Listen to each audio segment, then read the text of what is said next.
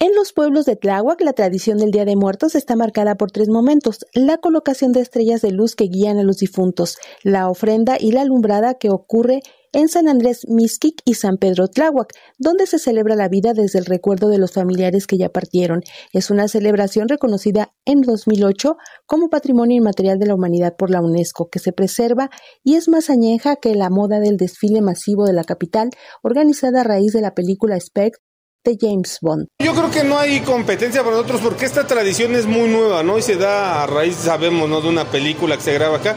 Nosotros en los pueblos lo que se ha recreado y desde antes que surgiera esto aquí en el centro de la ciudad es los carnavales que de por sí los tenemos, pero en otra época del año, ¿no? Es decir, antes de la cuaresma, ahora se han transformado también y muchas comparsas de carnavales salen pero disfrazados de catrines y de calaveras, ¿no?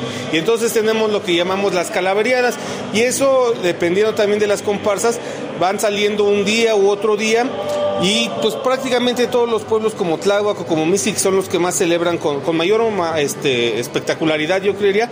En las calles se ven repletas por este tipo de música y de gente bailando, pero disfrazados de, muertos, pues, ¿no?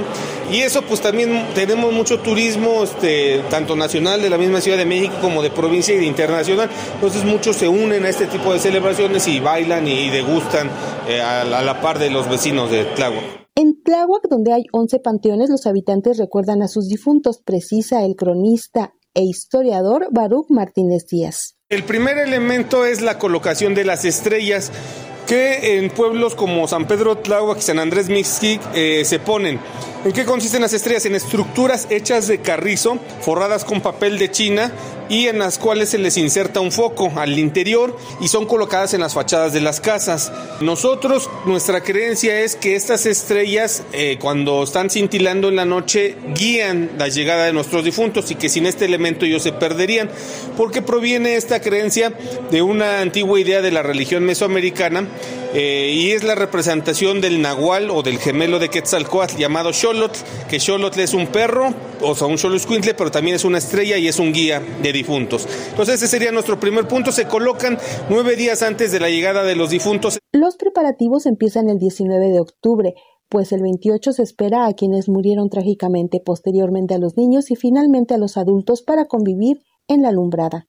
En San Pedro Tláhuac se cree que los muertos eh, niños llegan el 31 a las 3 de la tarde y los muertos grandes el primero a las 3. En Mixquic se cree que llegan el 31 a las 12 del día y el primero a las 12 del día. No hay cambio de horarios, pero el caso es que en ambas cuestiones se les recibe con toque de campanas. Se les toca las campanas de los pueblos y es el aviso de que ya van llegando los difuntos.